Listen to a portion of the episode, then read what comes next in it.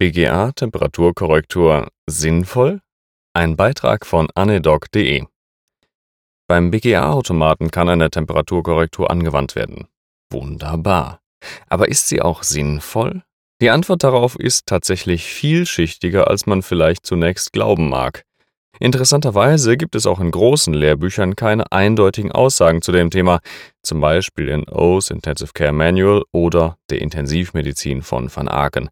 Bei ersterem heißt es lapidar in der achten Auflage, Seite 164, Temperature corrected values can be calculated, but many clinicians prefer uncorrected data interpreted using normothermic reference ranges, except when evaluating the alveolo-arterial gradient. Da steht schon etwas drin. Normotherme Referenzwerte. Ne? Naja, damit endet der Absatz und das Thema ist für die Autoren auch schon vorbei, nach drei Zeilen tatsächlich. Das erscheint paradox. Man sollte doch Werte interpretieren unter den Umständen, unter denen sie auch abgenommen wurden. Oder etwa nicht? Denn die Temperatur spielt eine entscheidende Rolle, nicht nur für die Verteilung und die Löslichkeit der Gase im Blut, sondern auch bei der Messung. Blutgasautomaten führen ihre Messungen immer bei 37 Grad Celsius durch, egal welche Temperatur die Probe im Körper ursprünglich mal hatte. Das ist so.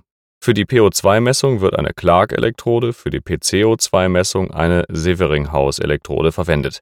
Nachgeschaltet ist noch eine pH-Elektrode und eine Referenzelektrode. Aus den gemessenen Werten können weitere Werte rechnerisch ermittelt werden. Das sind vor allem die O2-Sättigung, O2-Gehalt, Bicarbonat und Basic Cess. Andere Teststrecken können auch integriert sein wie HB, Glucose oder Laktat. Was passiert nun bei Temperaturänderungen mit den drei wichtigsten Größen der BGA PO2, PCO2 und pH. Bei Temperaturabnahme steigt die Löslichkeit für O2 und CO2. In Klammern, das Gesetz von Henry ist nicht nur Partialdruck, sondern auch temperaturabhängig.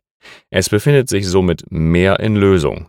Über die Teststrecke wird aber nur der gasförmige Partialdruck gemessen, also das, was an Gas quasi ausperlt. Dadurch sinken PO2 und PCO2 scheinbar, nämlich in der Messung. Der Gesamtgehalt bleibt natürlich gleich. Durch die Temperaturabsenkung verschiebt sich zusätzlich die Sauerstoffbindungskurve nach links bzw. IRP50. Das heißt, Hämoglobin hat eine erhöhte Affinität für O2 und gibt es schlechter ab.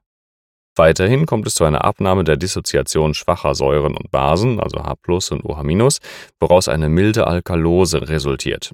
Außerdem ist der eng verbandelte PCO2 ja auch niedriger. Bei erhöhten Temperaturen kommt es zu gegenteiligen Effekten. PO2 und PCO2 steigen an, weil sie sich schlechter im Blut lösen können. Der pH sinkt ab. Nach Surminen et al. kann man mit einer Faustformel die Änderungen abschätzen. Pro 1 Grad Celsius Temperaturabsenkung sinkt der PO2 um 5 mm Hg, sinkt der PCO2 um 2 mm Hg und steigt der pH um 0,012. Das Gegenteil ist natürlich bei Temperaturzunahme der Fall. Zur Illustration und dem Verständnis habe ich das beispielhaft in einer Tabelle aufgeführt, die findet man in meinem Blog in dem entsprechenden Beitrag. Das kann natürlich dazu genutzt werden, um recht einfach die wahren Patientenwerte zu schätzen. Zur genauen Berechnung stehen natürlich Formeln zur Verfügung, die meiner Meinung nach aber mehr Verwirrung stiften, als dass sie Nutzen für uns in der Praxis bringen. Das ist etwas für den BGA-Automaten, der das automatisch berechnet. Wenn ein Patient hypotherm mit 34 Grad Celsius ist und nun in der BGA einen PO2 von, sagen wir, 70 aufweist, wissen wir mehrere Dinge. Die Probe wurde um 3 Grad Celsius im Gerät aufgewärmt. Das bedeutet, dass der PO2 um etwa 15 mm Hg höher, also 3 Grad Unterschied mal 5 mm Hg, der PCO2 um 6 mm Hg höher, also 3 Grad Unterschied mal 2 mm Hg, und der pH 0,036 niedriger liegt, als die Maschine es uns eigentlich gerade anzeigt. Andersherum geht es natürlich auch, wenn der Patient zum Beispiel Fieber hat. In den meisten Fällen bewegen sich die Messungenauigkeiten aber natürlich in vernachlässigbarem Rahmen. Die 37 Grad Celsius Messtemperatur kommt der Normaltemperatur eines Menschen ausreichend nah. Erst wenn wir über starkes Fieber oder große Unterkühlung, zum Beispiel in therapeutischer Hypothermie, sprechen, werden die Unterschiede relevant, was die reinen Zahlwerte angeht. Und jetzt kommt die eigentliche Frage. Ist eine Korrektur überhaupt sinnvoll?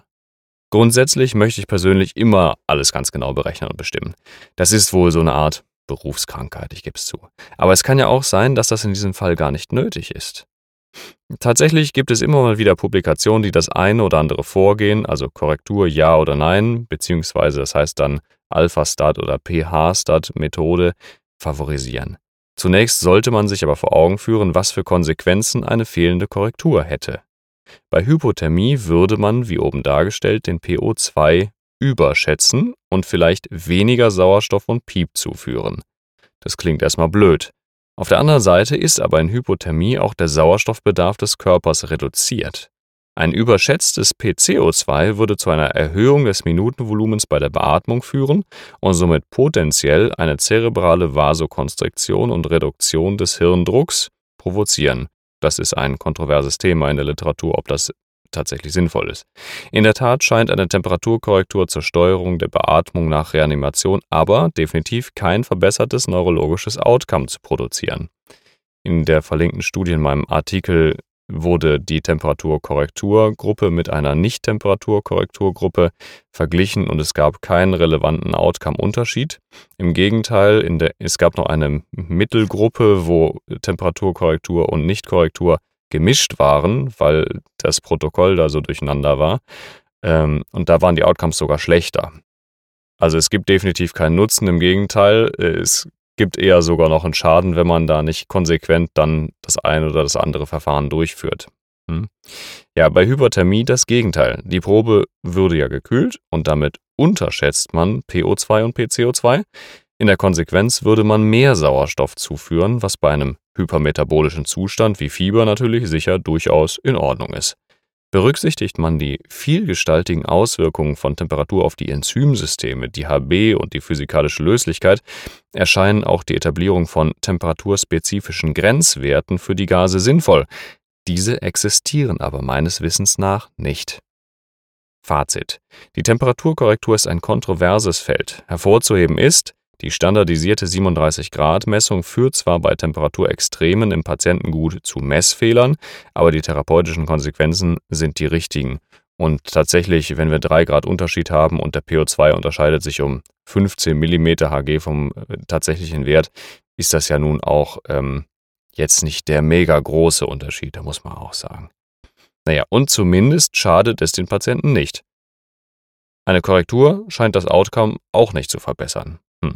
Hinzu kommt, dass Verwirrungen, wenn Personal Messwerte korrigiert oder eben auch mal nicht, als organisatorischer Fehler dringend ausgeschlossen werden müssen und viel wahrscheinlich eine Fehlbehandlung provozieren. Deshalb sollte in Institutionen generell geklärt sein, ob korrigiert wird oder nicht. Mischbetriebe sind definitiv schädlich. Wenn euch der Beitrag gefallen hat, freue ich mich natürlich über Kommentare, Sterne, Bewertungen auf iTunes, auf meinem Kanal, auf meinem Blog und so weiter und so fort. Bis zum nächsten Mal. Ciao.